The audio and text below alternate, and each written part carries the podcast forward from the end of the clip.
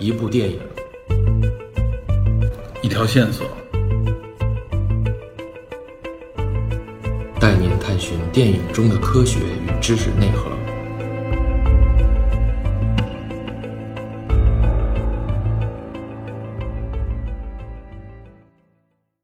Hello，大家好，欢迎收听本期的电影侦探。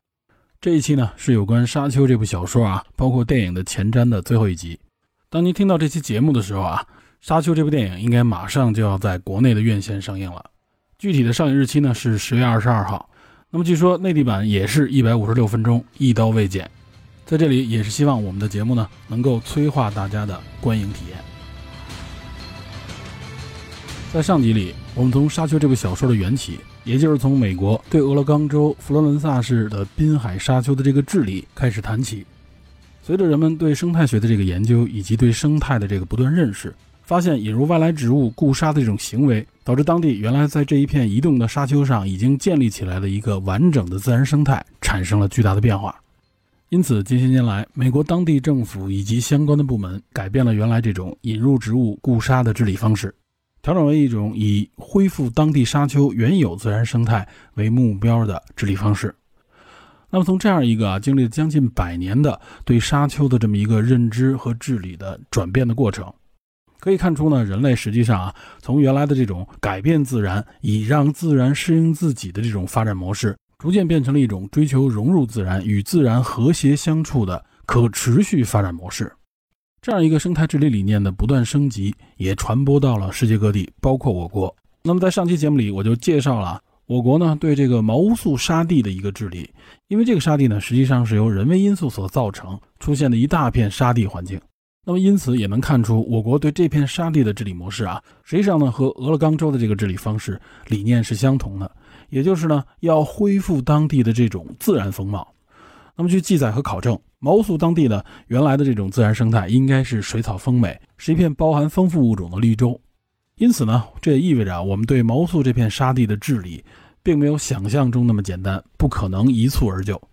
目前我们所做到的呢，也只是这个治理理念实现了第一步而已，也就是防止这个沙地进一步扩大的同时，开始的慢慢打造、恢复当地的本来应该拥有的自然生态。那么由此，我们也就谈到了在这片地区应该如何植树造林。本期除了要介绍这一部分内容之外，最后呢，我们就要谈一谈《沙丘》这部小说里边所蕴含的环保主义思想。这个在上个世纪五六十年代开始兴起的环保运动，一直延续至今。在这么长的一段时间里边，它到底产生了怎样的影响？自身又产生了怎样的变化呢？这实际上呢，也是我们应该通过这一部生态科幻小说啊，去了解到的重要思想内核。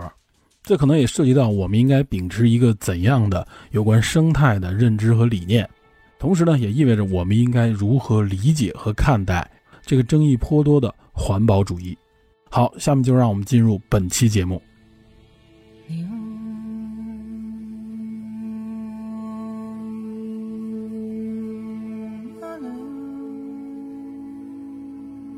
说到这个植树造林，让植被能够成活，最基础的条件，我相信大家都能想到，也就是水分。这其实也是在沙漠地区啊难以植树绿化的一个根本原因。因为沙漠地区它的年降水量往往呢都非常的低，而且呢它的蒸发量又特别的大。就比如说我国最大的这个塔克拉玛干沙漠啊，它的平均年降水量啊不超过一百毫米，而其中有些地区呢年降水量甚至不达五毫米。但是它的蒸发量呢，可以达到恐怖的两千五百毫米至三千五百毫米，是典型的温带干旱沙漠气候。那么世界上最大的这个撒哈拉沙漠就是典型的热带干旱沙漠气候，它的这个年降水情况啊和塔克拉玛干也类似。但是毛乌素地区的这个气候呢，就和前面所说的不太一样了。毛乌素沙漠地区啊，它的平均年降水量差不多能达到两百五十到四百毫米左右。相比之下，在这样的年降水量之下，植树绿化就不再是纸上谈兵了，相当于是为持续的绿化提供了一个基础条件。但这并不是说就直接可以种树了，除了引入这种适应的耐干旱啊沙生植物之外，还需要建造呢就是大量的这种引水工程、灌溉工程，而不是我们简单想的是啊种上一棵树就能让它存活。这里边据介绍啊，就有很多沙生植物实际上并不是当地的植物，而是引入物种。比如呢，从东北引入了樟子松。樟子松的这个特点呢，就是比较耐旱耐寒，根系比较深，具备相当的这种抗病虫害能力，而且呢，它的这个寿命很长，一般能达到一百到两百年左右。樟子松呢是防护绿化、水土保持方面的一种优良树种，而且呢还具备一定的经济价值，并且在此基础上呢，还引入了一种啊叫做樟子松嫁接红松的一种手段，这样一来呢，可以更大的缩短这种树林两种的繁育时间。当然，除了像樟子松、红松啊，还有像赤松之类这种针叶树种，也混杂种植了大量的这种乔灌木，比如像胡杨、沙枣、银灰杨。还有像沙冬青、沙地柏、沙麻黄，以及呢像红枣、沙棘等等，配合以滴灌技术啊，目的呢也是为了实现这种啊植物的立体混栽，从而以达到植物的多样性。那么随着植被的这种增多，昆虫、动物也就慢慢的开始增加，比如像枪狼啊，就是咱们俗称的屎壳郎，一些蝴蝶、蜜蜂、蝗虫、甲虫等等，非常常见。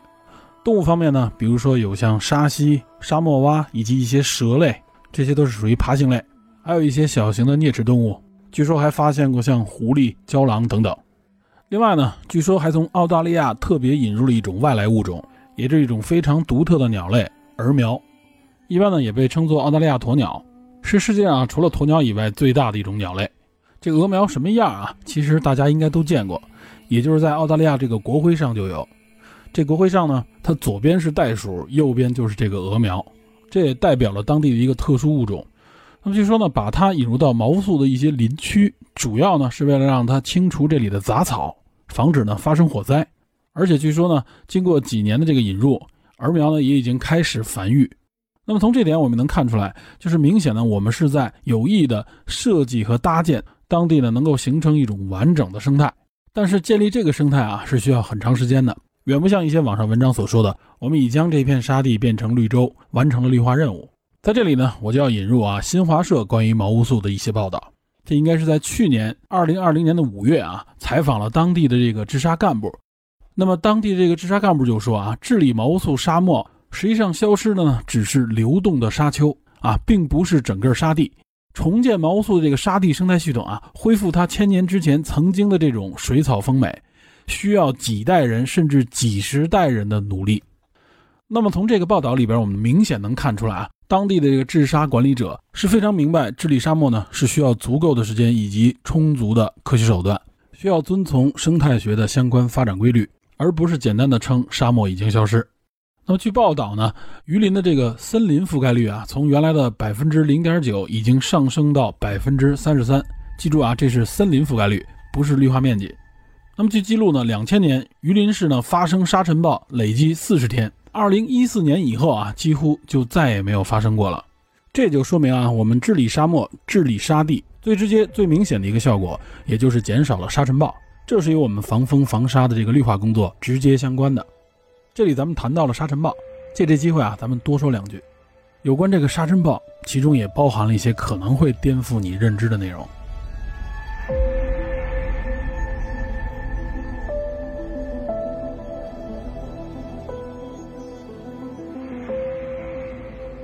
我呢，作为北京人，是领教过这个沙尘暴的威力的。而且近些年，北京遇到沙尘暴这种天气的情况呢，确实是越来越少了。至少从国内很多有关沙尘暴的这个报道啊，大家肯定是将这个沙尘暴呢视之为是一种恶劣天气，越少越好。不过呢，这里要说啊，在地球上的这个沙尘暴，它可不都是有害的，尤其是对于整个地球的宏观的这个大生态系统来说啊，一些地区的这个沙尘暴是有它重要作用的。这里我举一个例子啊，也就是撒哈拉的沙尘暴。撒哈拉是最大的沙漠啊，它这个沙尘暴的影响也是非常巨大的。我记得原来也看到过新闻啊，就是撒哈拉有的时候这个沙尘暴可以一直吹到美国，也就是会顺着这个西风带一直跨越整个大西洋。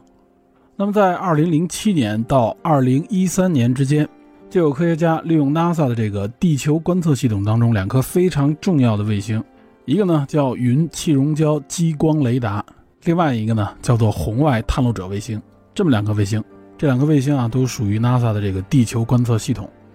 用这两颗卫星啊，长期观测长达六年，收集什么样的数据呢？也就是收集和研究从撒哈拉沙漠啊吹起的这个沙尘暴，它一直呢跨越大西洋，飞到美洲，然后呢再转到南美。也就是在这样的一个整个迁移的过程当中啊，对这里边的尘埃的运动进行了一个跟踪和研究。那么据了解，这个从撒哈拉一直到南美的这种尘埃运动，也是地球上最大的这种尘埃运输啊，也就是说通过地球的这个整个气候的自然系统。然后呢，这些科学家将他们这个研究成果的论文发表在《地球物理研究快报》上。那么从这篇文章我们可以看到，根据这个长达六年的研究估算啊，这几年期间，撒哈拉沙漠平均每年会将两千七百七十万吨灰尘通过这个西风带一直带到亚马逊雨林。亚马逊雨林我们应该非常清楚啊，号称地球的肺啊，就是这一片原始雨林是地球上最大的一片原始森林。可以说，对地球整个气候啊，对地球整个的生态起到至关重要的作用。那么，这两千七百七十万吨灰尘被带到亚马逊，它有什么作用呢？实际上，这些灰尘中含有千分之零点八的磷，也就是磷肥的这个磷。估算下来，差不多是两万两千吨的磷，从撒哈拉沙漠呢，一直带到这个亚马逊热带雨林。而这个两万两千吨的磷啊，差不多是亚马逊热带雨林每年呢流失的磷的总量。因为这个亚马逊雨林的这个雨水非常充沛啊，所以呢土壤中这个磷的流失就很严重。大家也知道，这个磷肥啊，对于植物的生长来说是非常重要的。这个磷肥能使植株更加茂盛啊，促进它开花结果。如果缺少磷肥啊，这个植株就很难开花，那结果也会结得很小。因此，从这里我们能看出来什么呢？也就是亚马逊丛林啊，因为如果它的这个当年的雨水非常的充沛的话啊，那么它磷的这个流失就比较严重。这个时候呢，也就由撒哈拉带来的这个沙尘会弥补它流失的这部分磷。也就是从撒哈拉吹过来的这个沙尘和当地啊，也就是亚马逊的这个雨水之间也存在着某种关系。他们俩的这个组合呢，恰恰构成了对磷肥的这个补充。因此可见啊，撒哈拉的这个沙尘对整个地球的生态也是有着巨大影响的，而且是有益的这种影响。这么看来啊，这个沙尘是不应该缺失的。所以呢，当我们对整个地球的这个生态越来越了解的时候啊，了解的越来越深入的时候，我们会发现，地球生态当中、气候当中的各种各样的现象也好。长时间演变过来的这种各种各样的地形、各种各样的生态，其实彼此之间都是有着非常强的关联性的。那么，影响其中的一环，就可能带来巨大的变化。这种变化呢，往往都会破坏整个生态系统。好，这就是我简单介绍了一下沙尘暴啊，也有它的作用。但是呢，这里边还是要说啊，就是我们治理像毛素沙地这里引发的沙尘暴。有一点可以明确的是啊，因为它原来并不是自然生态里边就有的，是因为人类破坏导致当地成为沙地，然后呢形成了这种沙尘暴，所以呢我们应该去治理这样的沙尘。再次提示大家一定要记住这个前提：撒哈拉沙漠它是自然形成的沙漠，它这个沙尘气候等等啊，也都是随着这个地壳变化千百万年已经形成的规律形成的生态。因此可以说，这种自然生态，人类千万不要轻易的去改变。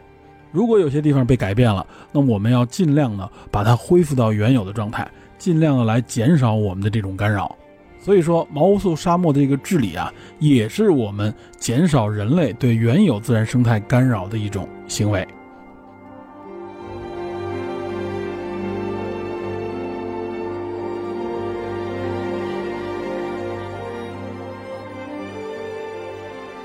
好，我们再说回毛乌素沙漠目前治理的这个成效，绿化的成果呢越来越明显，这是大家有目共睹的。但是如果客观的说，从全球气候的变化这个角度来看，毛乌素沙漠治理所取得的一些成效呢，实际上也是受到了全球气候变暖这一个大背景的效果加成影响。那么根据长期的观测，随着这个全球气候的变化，毛乌素地区它这个沙地的气温几十年来呢呈波动升高的趋势。啊，也就是随着全球变暖啊，它确实在变得越来越暖和。因为当地啊不仅是大片的沙漠，而且气温呢原来一直很低。那么根据记录呢，毛乌素沙漠南缘十二个气象站啊，从一九七一年到二零一九年的这个气温统计分析，近五十年来啊，毛乌素沙漠南缘地区这个平均气温每年增加差不多零点零三摄氏度。两千年以前，这个地区的平均温度呢是九点三度，到了两千年以后，这个升温就更加的明显。两千年至二零一九年，平均气温已经达到了十点一摄氏度。另外，降水量呢，在近些年也是逐年的增加。两千年以来，当地这个降水啊，每年平均增加五点七毫米，这些呢，都客观上非常有利于我们的这种绿化，有利于植被的这种生长和恢复。因此，整个毛乌素地区啊，它的绿色增多了，风沙减少了。那么，要想巩固这个成果，并且实现自然生态稳定的良性发展，就像前面说的，还需要非常长的时间。而且，我也相信啊，随着我们对自然环境、对生态的不断的更新认知，我相信呢，全国范围内的这种啊沙漠治理，一定不是简单粗暴的全面绿化消灭沙漠。而是一定会实现这种和自然沙漠共存、人沙和谐的这么一个状态。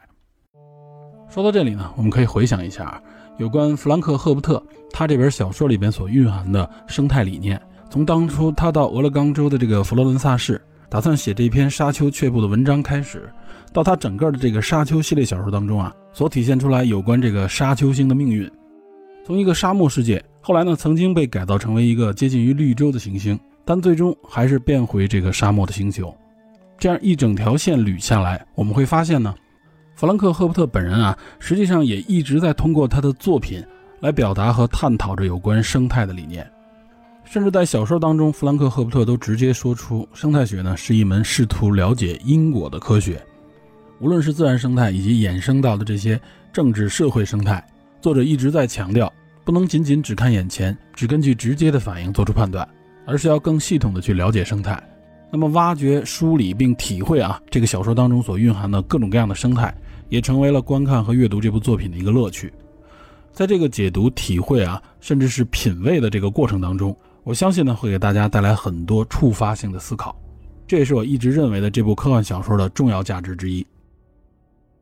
其实呢，也就是像人们对待这个俄勒冈州滨海沙丘治理的这么一个观念的改变。这个观念的改变背后啊，就是非常明确的体现了当地人生态理念的这个改变。从起初认为这个沙丘影响了人们的这个生活与发展空间，于是呢，开始人为的引入外来植物，绿化固沙。显然呢，当初是建立在认为呢，即使是自然形成的沙丘地貌，如果影响了人类社区，也是有害并且需要改造的这么一个观念上的。其目的归根结底呢，是为了维护人类的这个利益。那么这样的一个判断啊，通俗的讲，它的依据是什么呢？也就是站在以人类的直接需求作为治理行动的这么一个依据。那么后来，这个治理之所以又做出了如此巨大的改变，则是源于生态学这个视角的升级。也就是呢，通过生态学这个科学的视角，以更长的时间跨度以及呢更系统的这种生态维度来作为判断的依据。也就是意识到人为的这种大举的干预，很有可能会因为改变局部的这种生态呢，而对当地整体生态啊带来不可估量的影响。最终呢，是损害了人类的生存环境。我们之前一直在提示的啊，弗兰克·赫伯特写《沙丘》这个系列作品，包含了不仅仅是自然生态啊，也有这种政治生态、社会生态，甚至经济生态。它实际上呢，就一直在讲述这么一个生态的道理。这个沙丘宇宙呢，是由各种物种啊、势力啊、组织群体等等交织在一起所组成的这么一个复杂系统。任何一个单一物种，或者说单一的这种群体，以他自己单向的这个意志强加给这个系统，无论是抱有多么崇高或者伟大的目的，最后呢，恐怕都会事与愿违，只会给这个系统和其他的种群呢带来更大的灾难。我们现在看弗兰克·赫伯特能够写出这么一本生态科幻小说，带有着这种独特的生态视角。实际上呢，是一定离不开他所身处的那个充满变革、巨大的时代背景。这个时代背景是什么呢？也就是上世纪五十年代开始流行于六七十年代的这个环保主义思潮。其实我们当今的社会一直受着那个年代的巨大影响。我们在往期的电影侦探节目当中啊，就经常提到，比如说呢，像反战运动啊、平权运动啊、和平主义啊，还有反文化主义等等。这其中，环保主义运动或者说环保主义思想，堪称是全方位、彻底地改变着当今世界的格局和发展。而且注意，这个改变是正在进行时。所以呢，本期节目最后这一部分啊，我就想和大家来聊一聊这个环保主义的话题。环保主义这个话题其实是非常巨大而且庞杂的，且正是因为它的这个复杂性，使其一直伴随着来自多方面的争议。但即便是有颇多的争议，环保主义貌似呢现在是越来越主流，这又是为什么呢？其实都值得我们去思考。不过今天这次节目不可能面面俱到，我们也只能从某一个维度进行分析和讲述。所以接下来我要谈这个环保主义呢，主要呢就是从它的这个逻辑建立，以及在它演进的这个过程当中所伴随的争议。希望呢是通过沙丘这期节目，让大家对环保主义有一个稍微立体一点的认识，能够将这么一个看似熟悉，实际上呢并不真正了解的概念，形成一个初步的立体认知。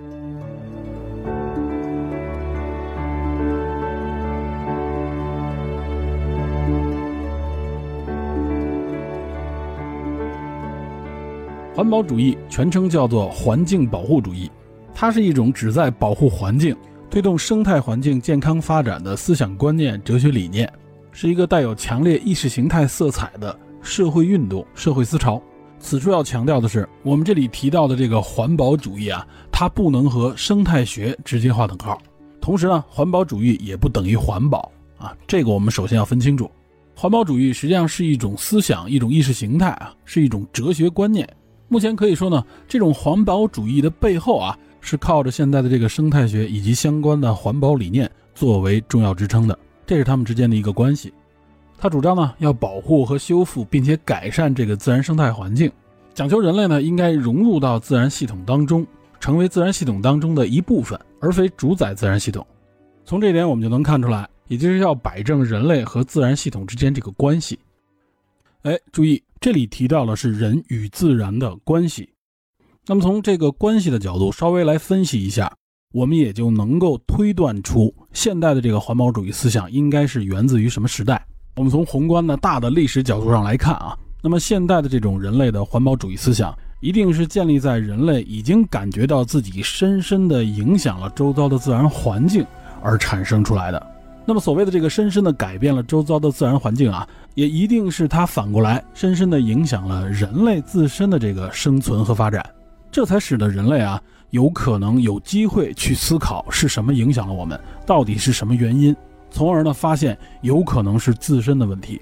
那么在这样的一个逻辑分析之下，我们应该就能清楚，现代的这个环保主义思想，它一定是诞生在工业革命之后，因为人类呢从长期的这种农业社会走进这个工业社会。转折点呢，就是这个工业革命。这我们学过的中学历史都应该知道啊。工业革命应该是诞生于十八世纪的六十年代，持续到十九世纪的这个三四十年代，这也叫第一次工业革命。工业革命给我们带来的最大的这种直观的改变，就是生产力的提高，人类生产和利用能源的这个手段有了质的飞跃。如果我们从上期里面提到的有关生态系统的这个角度啊，从能量的这个角度上去看，那么也就是处于生态链顶端的这个人类。它拥有了一种打破了原有生态结构的这种利用能源的手段。原来呢，大体上都是这么一个百分之十的利用率向上一层递减。这个时候呢，人类有了工业这个手段，它可以直接的从各个底下的层级当中榨取这个能量，榨取这个资源。比如说像蒸汽机，它的驱动呢需要热量，烧柴火那显然效率太低了，所以呢才有烧煤炭，后来的这个石油等等。它呢，就等于直接从生态链的最底层，也就是生产者的这一层级上开始抢夺资源。原来这个自然生态当中的生产者，一般呢也就是植物，它们呢通过光合作用等等一些自然演化出来的机制，将一些基本的元素转化成能量，支撑了这个上一级的生存。那么人类开采化石能源的方式啊，就等于是发现了一种更高效的利用方式。比如原来的农耕啊，需要一层一层的从生产者到次级消费者，再到上面的消费者啊，变为畜力，最终呢才能够被人力所用啊。比如说一些农业机械啊，需要牛啊、马呀这些牲口来拉，或者说像磨盘啊之类的这种生产工具，它也需要用畜力来驱动。然而在工业革命之后，人类打造出了工业的机械，它们呢可以直接消化利用这些化石能源。那么这无疑呢，就使得处于生态链顶级的这个人类，拥有了更加强大的手段，生产力扩张的能力、掠夺的能力都有了质的飞跃，从而呢也就会更进一步的影响了生态链下游的生物。所以，我们简单的翻阅一下历史，也能够看到，人类呢进入到工业时代以来啊，尤其是前一两百年，对整个周遭的这个世界啊，对自然环境造成了巨大的甚至不可挽回的影响。当然，人类在此基础上啊，产生了工业文明。但也正是因为这个文明，使得人类意识到了周遭环境的这个变化，同时也激发了人类的这个反思能力。因此在这个基础上，人类呢才开始研究周遭的这个生态环境，也才有了这个生态学，从而进一步理解这个生态。于是逐步意识到，人类之前的这种无节制的掠夺式的发展方式，实际上呢是在破坏自己身处的这个生存环境。那么，哪怕是为了自己的可持续发展，也应该立刻着手去保护这个生态，保护这个生存环境。因此呢，这也就产生了现代的这种环境保护主义思想。前面我们也介绍了，环保呢现在是一个世界话题。从全世界的这个角度来看啊，各国实际上都在呼应这个环保主义，无论是相关的政策，还有这个立法。而且我相信，世界上绝大多数人多多少少都接受这个环保理念，比如说热爱大自然、减少污染、不乱砍乱伐、减少碳排放、保护野生动物等等。但如果我们稍微的去详细了解一下，去观察一下，就会发现呢，其实呢，不同的国家、不同的地区。啊，包括不同的人群对这个环保理念的理解呢是不同的。实际上呢，对这个环境保护主义本身也有着越来越多的争议。就比如我们前面提到的俄勒冈州滨海沙丘的这个治理，这可能颠覆了一些人对沙漠治理的直观看法。同时呢，也有一些人是不认可这样的治理方式的。再比如呢，看到一些自然生态保护主义者或者动物保护主义者，有的时候我们能看到啊，他们为了保护这个自然环境，或者说一些野生动物。会做出一些啊，令一部分人看来有些过激，甚至有些极端的行为。但是与此同时呢，又会受到一部分人的这种支持，认为他们做的这种行为是非常正义的。这其实也体现出环保主义的一个争议的焦点。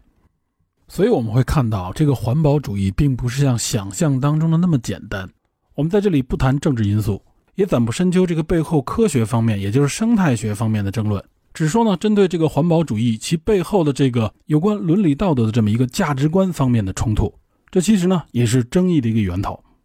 因此呢，我觉得我们首先要对环保主义它底层的这个价值伦理道德观有一个清晰的认识。那么这个伦理道德价值观是什么呢？也就是所谓的这个环境伦理。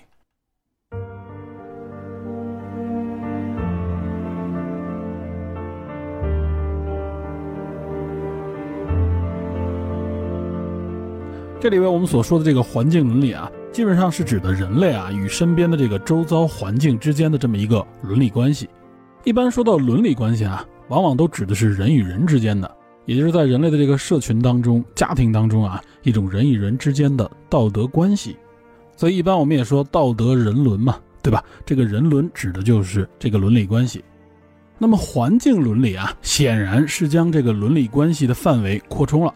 它不再是人与人之间的了。它呢，实际上是将这个关系啊放在了人类与周遭环境之间，来探讨人与自然环境的这种关系的一种理论，所以呢叫做环境伦理。严格意义上说呢，它其实属于一个哲学范畴。但是呢，这个环境伦理已经影响到诸多的层面，比如说科学的研究啊、社会啊、经济啊，甚至包含法律等等。简单说，它就像道德一样啊，或者说它就属于道德当中的一部分。也就是呢，道德不仅仅是人与人啊，人与事物之间的，也包括人与环境之间的。那么这个人与环境之间呢，我们就管它叫做环境伦理。可以举几个具体的例子，比如说呢，你是不是可以乱砍乱伐，对吧？是不是可以随便的杀野生动物？包括呢，是不是可以任意的污染环境等等？那么对这些行为的对错判断的一个道德基础，也就是这个环境伦理。显然呢，这个环境伦理它一定是伴随着我们对周遭环境的这个。不断认知，包括对我们自身的一种不断了解、不断认知的基础上，自身也在不断的发展和更新。因此，随着人类的发展，这个环境伦理当中也产生了三个比较主流的思想理论，它们分别是呢：人类中心论、生物中心论和生态中心论。顾名思义，这三个理论呢，应该比较好理解。那么，这个人类中心论呢，也就是所谓的这个人类特别论。或者说是人类至上主义，这个理论认为啊，在全宇宙当中，在我们已知的事物范围之内，人类是最独特的，而且是不言而喻的。我们理解和看待这个周遭世界所有的这些经验和体验，实际上也都源自于我们人类自己的感知。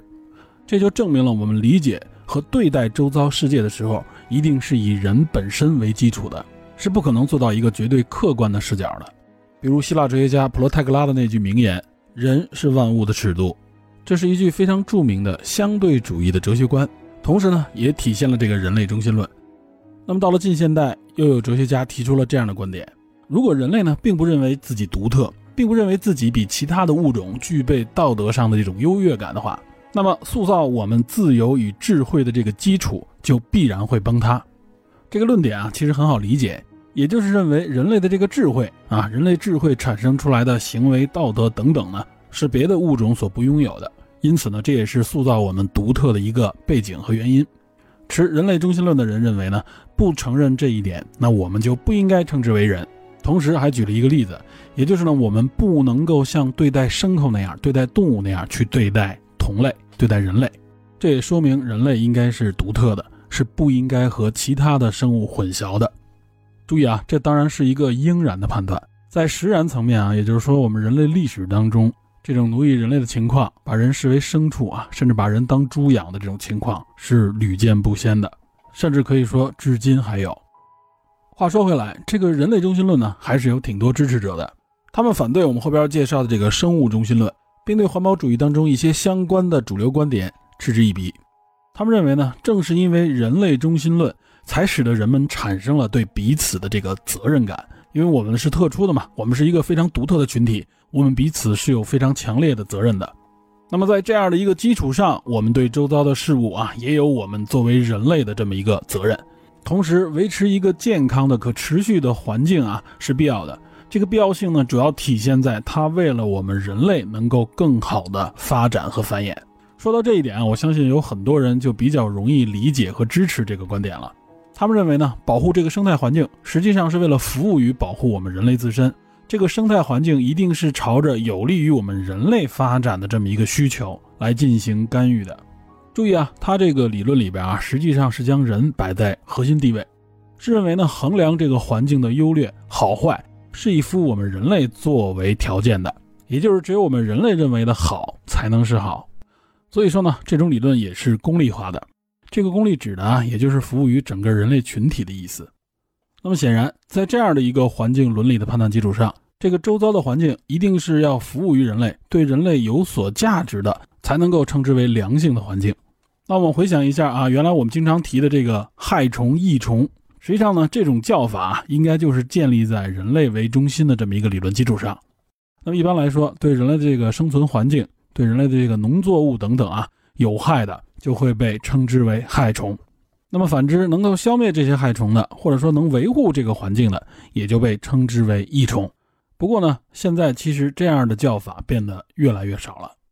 这背后呢，也体现了无论是学界还是在社会上主流的观点，对人类中心论提出了更多的质疑。那么这些质疑当中，与人类中心论矛盾比较明确的，或者说呢，与其价值观成对立的，也就是接下来我们要介绍的这个生物中心论。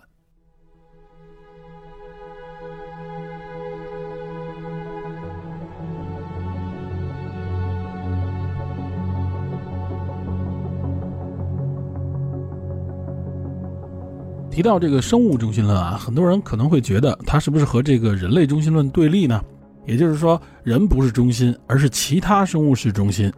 那么在这里，首先要澄清的是，生物中心论和这个人类中心论啊，它并不是一个完全对立的概念。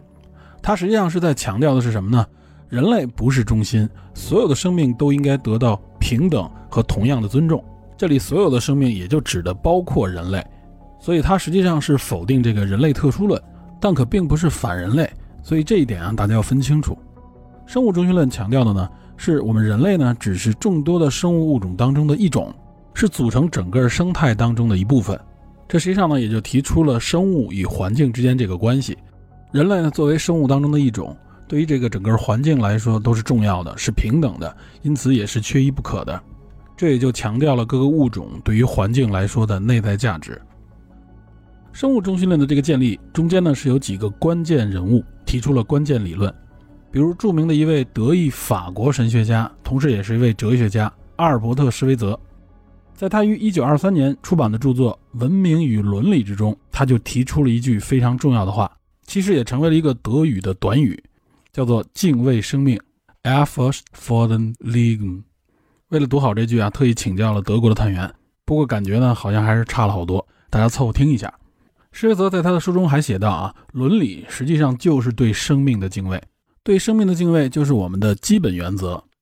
也就是什么是善？善就是在于维护、帮助和增强生命。那么相较来说，破坏、伤害和妨碍生命的发展，也就是邪恶的。其实大家如果仔细的去研读、去体会这句话的时候啊，会发现这个理论实际上也是现在人权理论当中的一些基石。敬畏生命、尊重生命，实际上呢，也意味着对待不同的族群、不同的人群，都要秉持这种敬畏之心啊，对生命的这种尊重，也是在强调平等。其实呢，有关生态、有关环境啊，这其中的很多伦理。都和我们的人权也是息息相关的。此处特意介绍了一下施威泽和他的这个敬畏生命的理念，还是因为阿尔伯特·施威泽啊，在一九五二年获得了诺贝尔和平奖。他当时之所以能够获得诺贝尔和平奖，实际上也就是因为他一生致力于宣传和宣扬对生命的敬畏。他认为呢，这是人、国家和种族之间持久和平的一个基础。因此，敬畏生命的这个理念啊，可以说在现代社会已经被广泛的接受了。同时，大家注意到啊，这个阿尔伯特·施威泽他是一个神学家，哎，这一点啊其实挺重要的，说明这个神学背景和敬畏生命的这个理念也是息息相关的。也就是在世界各地的这个宗教里面啊，实际上都包含了一些对生命敬畏的这种理念、这种观点，包括我们比较熟悉的佛教，比如说这种普度众生的概念啊，这个众生就不仅仅局限于人，也有对动物甚至对植物啊等等这些生物的尊重。所以呢，在当代的这种生物中心论之前，人类社会中啊，也长久的存在对周遭生物尊重的这种伦理观。它的载体呢，主要就源自于宗教，包括呢，还有这种上帝中心论啊。只不过这不是我们今天要讲的重点。那么这个生物中心论实际上是到了上个世纪的八十年代啊，才最终呢被理论的确认下来。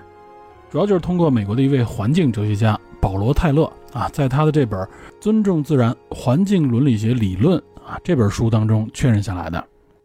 他在这本书当中归纳总结出了生物中心论的四个基本的伦理观点，也被认定为生物中心论的四大支柱。这个四大支柱分别是呢，第一是说人类啊和其他物种都是地球上的一个分子，这个视角呢显然是全球视角。第二呢是所有的物种彼此之间是相互依存的，从而形成地球生态系统的一部分。第三，所有具备生命的个体。也就是指的所有生物都以自己的方式来追求自身的利益，这背后呢显然是基于演化论的这么一个基础。第四，与其他物种相较，人类呢并非天生就优于其他生物，也就是明确的否定这个人类特殊论。自此呢，这种生物中心论的伦理价值观影响力越来越大，也受到了越来越多人的支持。因此呢，有一些国家、有一些地区呢就引用了其中的观点和一些理论。作为与自然权利相关的一些法案与法条的基础，那么生物中心论啊，将这种内在价值扩展到所有生命体，也就是所有生物身上的这种观点，也成为了我们比较熟悉的诸多环保人士的一种观点。也就是我们看到啊，很多，尤其是我们前面说的有一些，甚至大家觉得有点极端的这种环保人士、环保组织，他们呢，更多的是持有这种生物中心主义，也就是生物中心论。尤其是在推动动物的权利以及呢推动这种环境保护行动的时候啊，生物中心论也是他们的一个理论基础。比如让他们呼吁这种反物种歧视，这个反物种歧视背后啊，它的这个价值观实际上呢，就是让大家接受这种生物中心论的伦理价值观。在这样的一个价值观视角之下啊，那么物种歧视实际上就等同于我们人类之间那种种族歧视，甚至包括性别歧视。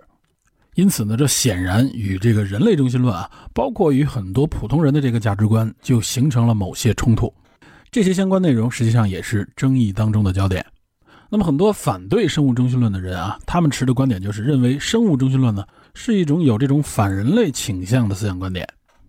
哎，关于这一点，我在前面就说了啊，实际上生物中心论并不是反人类，但是呢，它会造成很多人的误解。包括呢，他们在维护一些啊非人类动物、非人类生物的权利的时候啊，采取的一些行为，让一些持对立观点的人们认为啊，他们实际上好像是在反人类，尤其是在强调其他物种的权利的时候，好像是在削弱人类的这个权利。另外呢，也有很多人诟病啊，也就是这个生物中心主义者，他们往往呢去追求某个物种、某一个生物的个体的这种权利，反而经常忽略了群体。尤其是生态系统的这个重要性，也就是过度的去保护个体生命的同时，反而可能破坏或者干扰了生态系统本来的样貌。这些冲突矛盾呢，是我们平时接触的比较多的内容。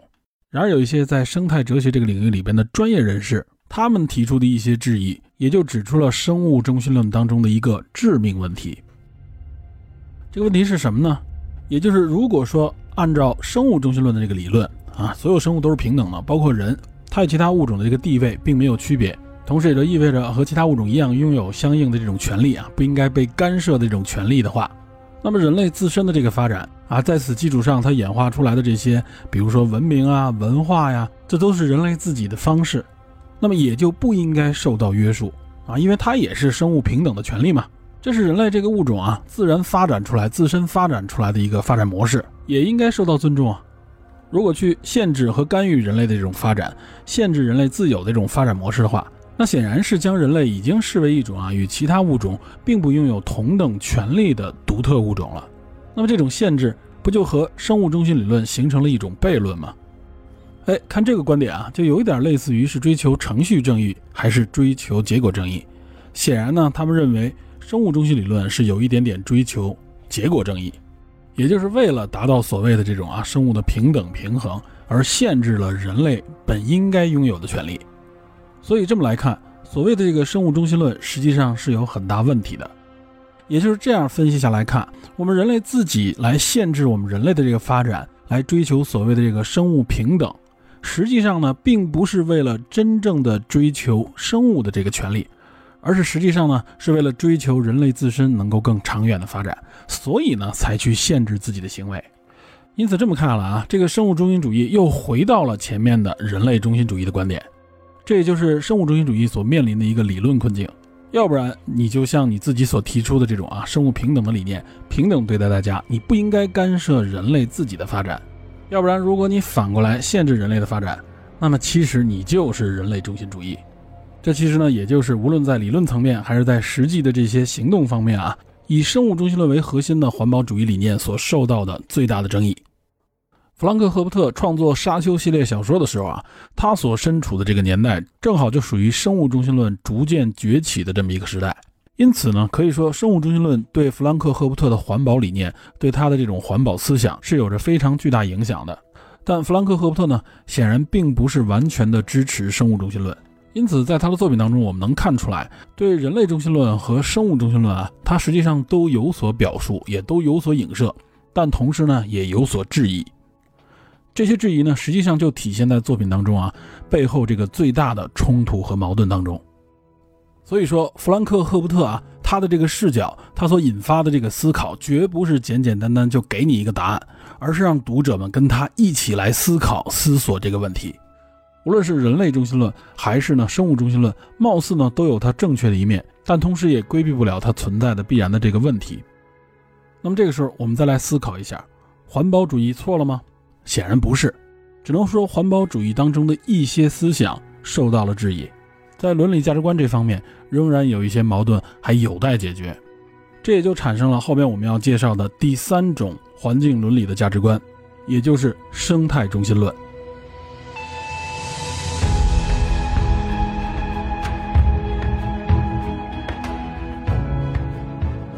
生态中心论啊，顾名思义，实际上呢就是将整个生态系统，这个生态系统应该指的就是我们已知的这个生态系统，视为最重要。那么显然，在这里边，个体生命啊是没有整个生态系统重要的，无论是各种生物还是人类。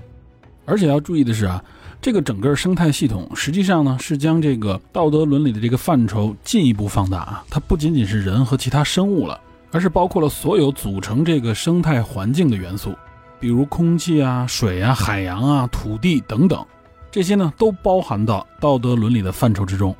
因此，作为我们人类呢，应该要重视和尊重这个生态系统的整体价值。只有在这个整体的系统当中，整体的生态系统当中，才能决定个体啊他们的角色和地位。那么，有人可能会问啊，如何体现我们尊重和重视这个生态系统的整体价值呢？实际上，它这里边阐述的很清楚。也就是整体生态系统的平衡和稳定优先于这个个体生命。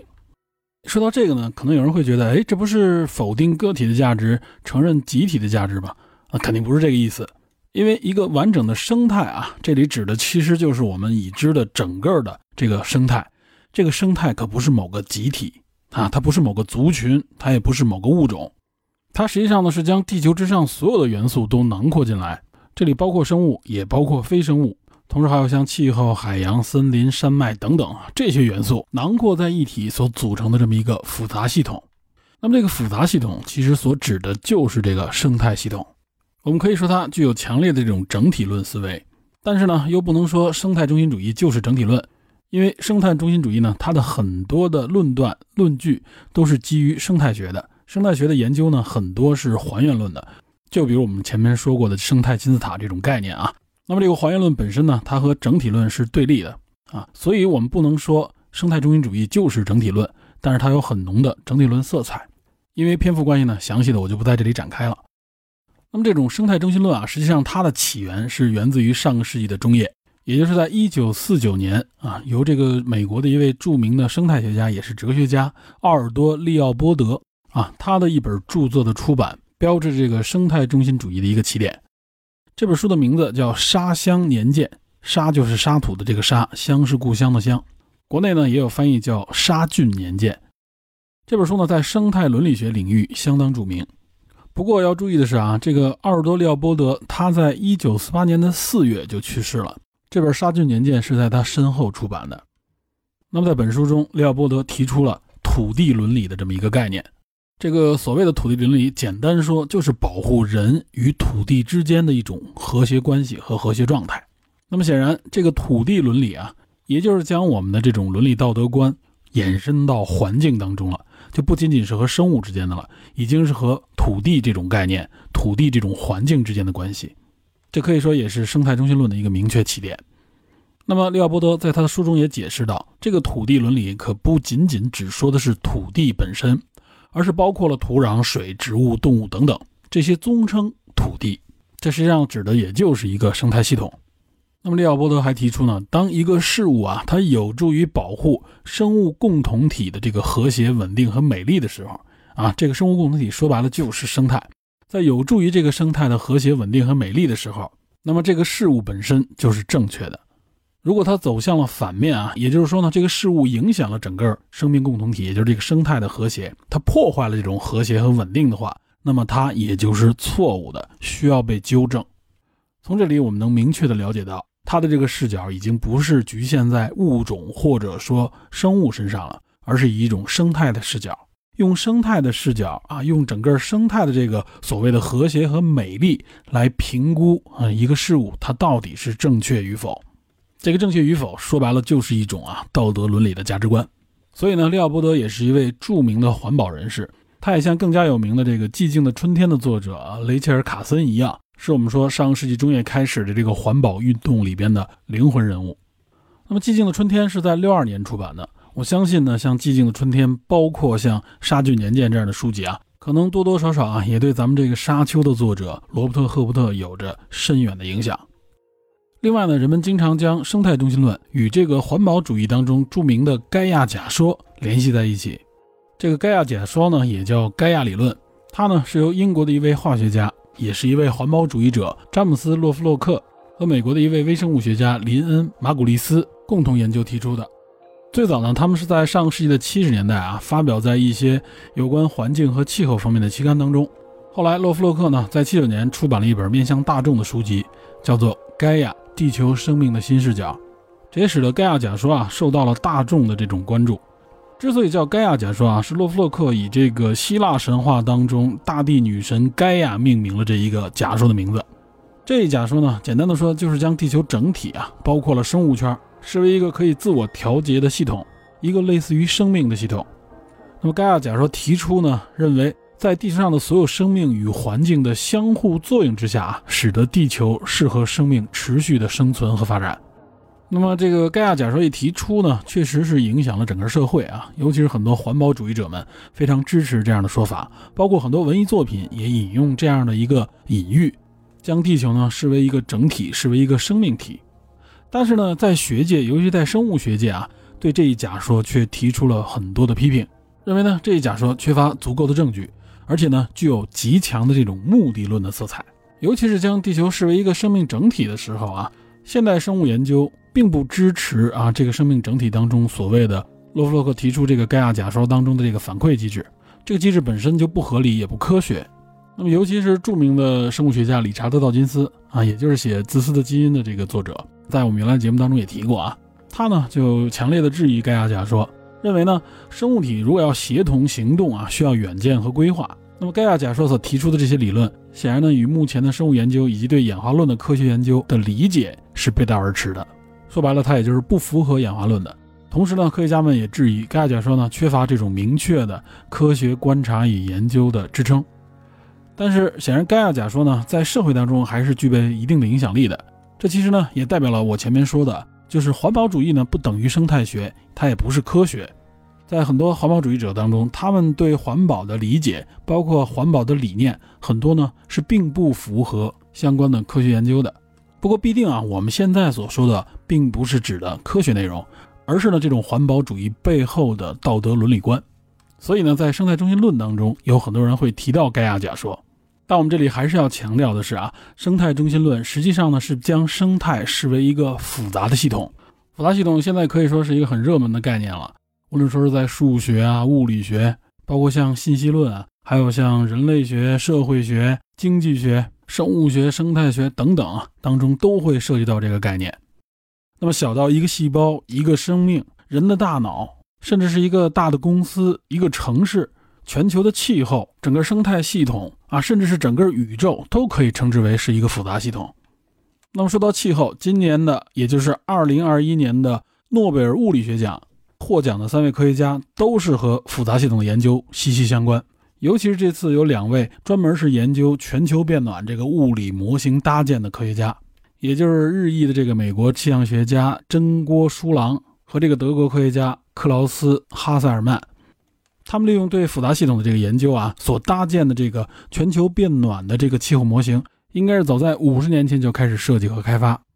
经过这么长时间的实践和科学证明啊，他们基于复杂系统所搭建的这个模拟全球气候的模型，非常成功和精准地预测了全球变暖这个趋势。他们利用复杂系统这个概念所研究建立的这个模型啊，可以说就是证明了地球这个整个生态系统正在受到人类活动的巨大影响。那么人类的影响源自于什么呢？也就是源自于碳排放，就是二氧化碳的这个排放。这个研究可以说非常的重要，这也是为什么它能够在今年获奖，也就证明了在地球这么一个复杂的生态系统当中啊，气候也是属于生态系统当中的一部分。那么人类，尤其是最近这一两百年的这个行为，可以说是大大加速了全球气候变化，也就是我们经常提的这个全球变暖。全球变暖是因为人类所造成的温室气体的排放，这个温室气体主要指的就是二氧化碳。所以，为什么现在全球都呼吁要控制这个碳排放？那么也就是说啊，目前全世界的人类各国政府达成的这个共识，也就是我们要控制并且降低碳排放的同时，还要进行碳中和。那么各个国家之所以能达成这样的共识，除了有科学理论的这个支撑，包括对气候、对生态的这些科学研究以外，实际上可以说，就是建立在一个啊生态中心论的这么一个道德伦理价值观之上，做出这样的一个共识决定的。哎，这也就是为什么这期节目为什么要一直讲这个生态伦理。我们终于算是理论联系现实，和我们现在息息相关的这么一个全球的头等大事联系在了一起。如果我们简单的归纳。实际上，也就是我们人类意识到呢，我们要共同的来维护啊，我们身处的这个地球生态良性发展，我们要成为这个生态系统当中有益的一部分，也就是有利于这个生态良性的、和谐、稳定的去发展。这已经是目前人类达成的一个基本共识了。这个共识它的基础就是这个生态中心论，也就是这个系统的有序稳定啊，它的这么一个和谐的发展，是比我们人类自身发展更重要的一件事情。也只有这个系统稳定和谐了，我们人类才能够有更好的发展。哎，说到这一点，我相信一定有人会质疑：凭什么我们认为现在我们所做的就是对这个生态系统有益的呢？凭什么说我们现在要减少碳排放，就是在维护这个生态系统所谓的良性发展呢？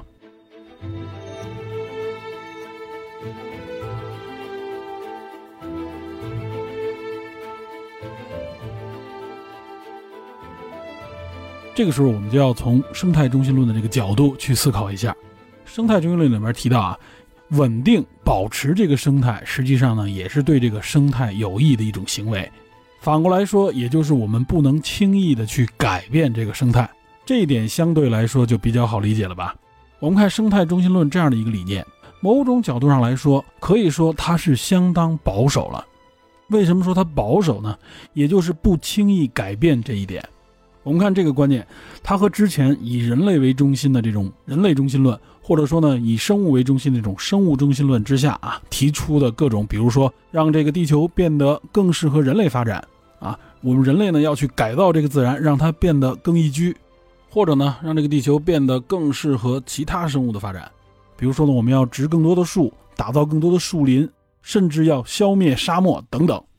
相对于这些理念，我们会发现呢，生态中心主义、生态中心论可以说是相当保守了。这背后呢，实际上就是有这样的一个理念，也就是我们并不知道怎么样做，实际上是对这个生态更有益的。包括我们去绿化呀、去消灭沙漠这种行为。这个时候，我们再回忆一下俄勒冈州它治理沙漠这个理念，从一开始希望绿化固沙，到现在呢。是把这个入侵植物都消除掉，恢复它原来的这个生态。我们可以说，这就是遵从了一种非常保守、非常不激进的生态理念。加上前面我们介绍的，无论是塔克拉玛干沙漠啊，它不好改造的原因是什么？是因为它本身没有那么多的水，它的气候条件不支持。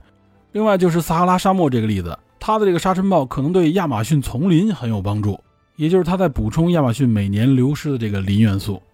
所以，如果我们从整个生态系统的角度去看，而不从我们人类自己的这个角度去看的时候，我们会发现，你并不知道哪些事物啊，它对这个整体的生态系统有着怎样的影响，到底是有益的还是有害的。因此，在这个整个生态的视角下，你不去轻易的主动改变它，至少是无害的。因为一旦改变啊，就会导致具体的细节的很多生态发生变化，你不知道影响了哪个物种，因为某个物种影响了整个生态系统。对吧？所以呢，就是尽量减少这种改变，这个道理大家能明白吧？那么在这个道理基础之上，我们再来看控制碳排放这一点。我们前面也说了，人类进入工业化时代以来，给地球带来的这个变化是肉眼可见的，对吧？改造了地貌，改造了气候，因为我们需要能源、需要能量啊，以及利用能量的这个手段，可以说产生了质的飞跃。这一点前面说过，我就不再论述了。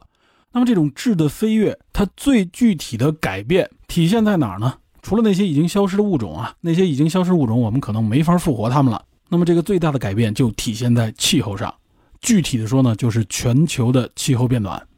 这个至少在人类有测量的记录以来，可以明确的发现，这个温度是不断的在变暖，北极冰层的融化，极端气候越来越多等等。那么既然确认了这个全球气候的变化，到底是人类的什么行为啊？什么原因造成了这个气候变暖呢？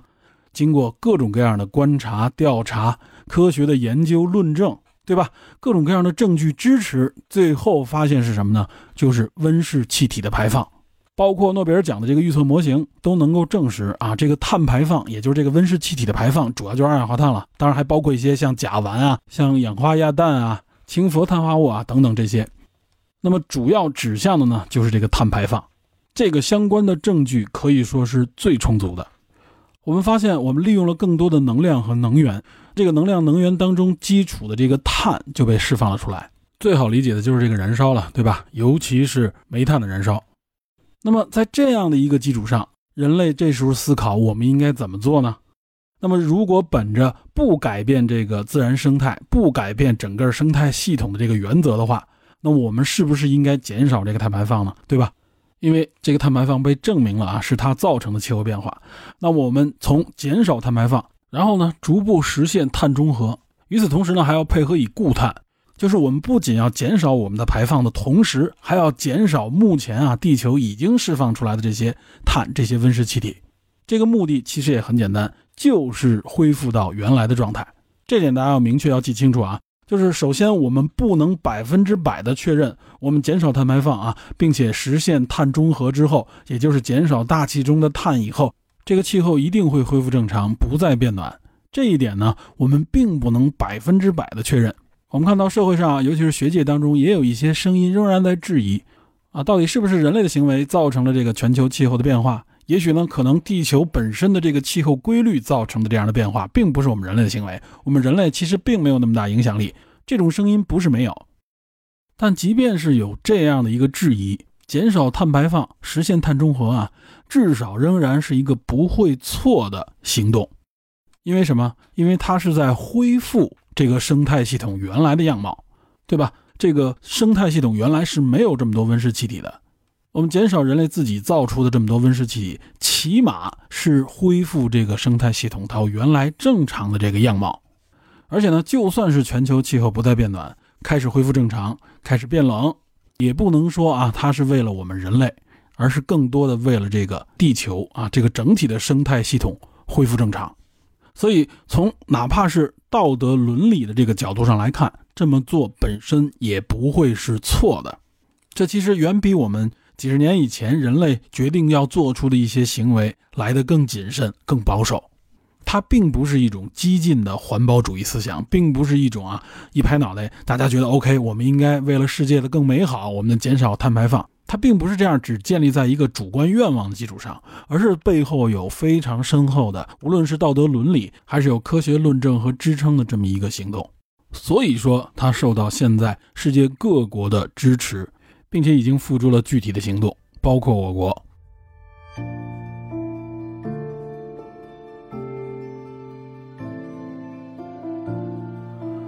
好，前面我们算是把这个三种主流的环境伦理的价值观简单介绍了一下，分别是这个人类中心论、生物中心论和生态中心论。那么这样看下来，《沙丘》系列小说当中。它体现了作者，也就是弗兰克·赫伯特本人啊，应该所持的是生态中心论的这么一个环境伦理价值观。当然，在他身处的那个年代啊，生态中心论还没有最终的确立成型。但是我们仍然可以通过赫伯特的这个《沙丘》系列作品当中，深深的体会到作者呢对整个啊他所营造出来的这个自然生态系统，包括人类在这个基础上所建立出来的社会与经济的生态系统，所持有的一种尊重和敬畏的态度。也就是能力越强，我们越应该对自身、对自己进行约束，而不是限制、打击他人，或者说是改造环境以满足自我的这么一个需求。那我们回到现实当中啊，我们看我们已知的这个生态系统当中，也就是地球的这个环境当中，人类呢显然是已经超越了其他的物种。我们可以说，我们就处于这个生态链的顶端。引用著名的生物学家也是生态学家爱德华·威尔逊啊，他说的一句话，这句话说的很有意思。他说：“人类所面临的真正问题是什么呢？实际上呢，是我们人类拥有着一个旧石器时代的情感、中世纪的这种社会制度，以及呢，上帝一般的技术。”这句话可以说很形象地突出了人类这种发展的急速，尤其是在近两三百年以来啊，人类的这种科技发展可以说是突飞猛进、日新月异。那么，在这样的一个急速发展的状态下，人类的心性，包括人类的这个社会制度，显然是没有跟上的。这其实也就意味着，这个处于生态链顶端的物种，对于整个生态系统来说，是一个巨大的威胁，因为他手握着这个摧毁整个系统的能力，而且这个能力呢，好像并不会受到任何的约束。那么，在我们拥有了如此强大能力的同时，我们自己的思想、道德、伦理水平，是不是能够跟上这样的发展步伐呢？盲目的这种自我中心式的发展啊，已经严重的影响了我们自身，包括我们周遭的这个环境。所以这个时候啊，我们就需要打开我们的这个视野，从更广阔的这个维度来思考人类所处的这个位置和环境，来审视我们给周遭所带来的巨大影响。其实呢，一直有人会担心环保主义啊，会不会反过头来制约我们自己人类的发展？会不会引发我们自己这个社会的倒退呢？其实从目前看啊。是并不会这样的，因为仅就我们前面所介绍的啊这三种不同的环境伦理道德价值观啊，就能够看出来，实际上呢，在这个整个环保主义内的这个思想，它也不是一个完全统一的思想。无论是人类中心论，还是这种非人类中心论啊，就包括这个生物中心论和生态中心论啊，正是因为他们彼此之间有着这种对立和矛盾啊，所以呢，它也体现了人类在不同环境下的不同需求。它并不是我们所想象的一群高高在上的一些人啊，在物质极大丰富的条件下开始思考这些啊，可能有些人看来是虚无缥缈的问题。实际上它自身的内部就代表了各种各样不同的群体、不同的势力和不同的声音。那么现在的这种环保理念呢，也更多的是要兼顾各种不同群体的这种呼声和他们的诉求。它始终呢也处于这种动态的平衡，而不是一刀切。所以我们也不能把它理解为一种教条主义。那么另外一方面，也正是因为我们人类拥有了这种强大的科学技术能力啊，这也就意味着什么呢？首先，我们可以做到对自身的这个约束和限制；其次呢，也就是我们可以做到不破坏周遭的环境，对整个生态友好的同时，我们仍然可以谋求自身的发展，也就是形成一种所谓的这种可持续发展的社会形态。我们已经提过几次这个可持续发展了。什么叫可持续发展呢？这个定义啊，它是源于1987年世界环境与发展委员会提出的关于联合国第四十二届大会公布的这个报告《我们共同的未来》当中。那么简单说，什么是可持续发展？也就是呢，这个发展既能满足我们现在的现今的这个需求，又不损害子孙后代，能够满足他们需求的一种发展模式。那么这种发展模式呢，我们可以从环境、社会和经济三个维度来看。从环境上来看呢。它的这个发展一定是环境本身可以能够被承受的，不会破坏环境、破坏生态。那么从人类社会这个角度来衡量，也就是呢，它必须是公平的，同时呢，它是发展而非倒退的。那么从经济这个角度来看啊，它也就是可行的啊。从经济角度看，什么叫可行啊？也就是有利可图的，它不能是这个事儿越做越赔啊，这显然是不可持续的。比如说这个碳交易啊，它就是一种可持续的经济手段，来降低碳排放的这么一个模式。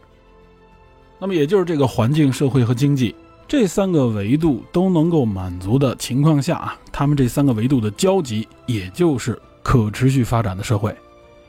那么结合现实，就看看我们现在的能源。现代的社会呢，也就提倡一种可持续发展的所谓的绿色能源，也就是可再生能源。什么叫可再生能源呢？就比如我们的一些生物能啊、太阳能啊、风能、水能、潮汐能，包括地热等等，这些呢都是可再生、可再利用的。可以循环使用，同时我们看啊，这些能源的利用，它可以大大的减少碳排放。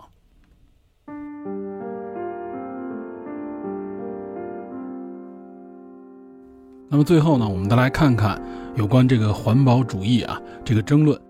我们身边呢，应该也有一些人对环保主义呢嗤之以鼻。前面呢，我们讲述了其中的这个争议的根源所在，但同时呢，我们应该也能认识到啊。其实呢，我们当中一些人对环保理念以及对环保运动的这个反感，实际上呢是源自于对它的一个误解，甚至说是不了解。尤其是很多人呢，在这个基础上会天然的去以一种纯功利化的角度去思考。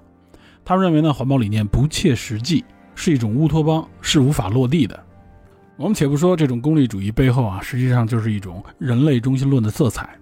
我们就说，他认为环保主义不切实际的这么一个角度啊，这实际上体现了诸多对社会上面的各种思想运动的一种排斥和误解。这也是人们呢常常犯的一个逻辑上的错误，也就是呢将一个啊应然层面上面的一个道德伦理的追求，放置到这个实然的层面去否定。那么什么是应然呢？在这里边，也就是基础的这些伦理道德，我们应该怎么做？应该遵循怎样的一个伦理价值观啊，才能朝着一个所谓正确的方向去发展？这是一个原则性的问题，也是应然在讨论、在呼吁的一个问题。那么到了社会当中，到了具体的实践当中，人类呢，到底应该怎么去落实、怎么去实现啊？这当中可能有各种各样的曲线的方式，因为不同的条件因素，我们为了适应周遭的这个环境等等啊，我们不得不做出的一些让步和妥协。这些呢都是实然具体操作层面上的问题。那么这个实然操作本身啊，和这个应然之间并不是对立关系的。但是往往有些人啊，把这两个层面的问题混淆了，啊，常常拿这些实验操作上面的一些情况啊，去否定这个应然的这个方向。这实际上呢是一种本末倒置和混淆。那这种混淆也导致呢，在应然的这个层面上面产生了更多的分歧和矛盾。导致出越来越多的这种极端的言论和行为。那么这类矛盾呢，体现在各个领域当中。比如呢，针对环保主义也好，或者说呢，针对一些环保理念和运动，很多人呢就天然的会给他们贴上一些所谓的，比如说“白左”一类的标签。只要遇到这个标签，那么就意味着他们所提出的理念，包括他们呼吁的思想是不切实际的，甚至是错误的。我们仔细观察一下周遭啊，其实充斥着这样的矛盾。所以这一次我在讲述《沙丘》这个节目的同时，实际上呢，也是希望大家对环保理念、对环保运动，包括它背后的这个思想伦理的支撑，有一个更加详细的、清楚的了解。我们要重新的认识自己，包括周遭的这个环境。同时呢，这里还要强调的，也就是啊，就是我们对环境的这个维护，对生态的这个维护本身啊，实际上也是对我们自身，包括对我们的后代是非常有利的。因此呢，我希望大家在观看《沙丘》这部电影的时候啊，包括有可能感兴趣去看看《沙丘》这个系列作品小说的时候，希望大家呢不要忽视这个作品背后所去探讨的有关生态这个话题。这实际上呢，也是科幻作为文艺创作它的重要的价值之一。我们不要把科幻就认为是脑洞、是爽文，是一种满足我们感官刺激的这种功能性作品。其实我们看看科幻作品的这个发展。就比如这个《沙丘》啊，它就是赋予了科幻作品更多的文艺价值，即所谓的一种软性科幻啊。它让我们有了一种从生态这个视角去理解这个社会、理解这个宇宙的角度。同时呢，我也希望我们电影侦探呢，给大家去挖掘不同的角度和不同的维度啊，能够激发出大家的这个兴趣，去关注其中这个生态的话题啊。这其实和我们的生活息息相关。俄勒冈州滨海沙丘的这个治理。就体现了这种恢复当地原有生态的这么一个生态理念。那么同时，我们这个毛乌素沙地的这个治理啊，也是这样的一个理念。我们实际上也是把它恢复到原来啊，也就是几百年前甚至上千年前原有的这种水土丰美的自然环境当中。有了这种生态理念啊，我们也就能够更好的利用周遭的自然生态。同时呢，我们也会分清我们应该去改造哪些啊，因为人类行为所造成的不良的这种生态，让我们这个社会的发展变得对环境更加的友好、和谐，更加的可持续。这本身呢，并不是一个不可能完成的任务。那么，其实有关环保、有关生态的这个话题啊，我还想聊很多，只不过呢，这一次节目我们不能一一点到。相信今后呢，还会借助一些电影来和大家做进一步的深入探讨。那么好，今天呢就聊到这里，感谢您收听本期的电影侦探，请您持续锁定本节目，我们下期再见。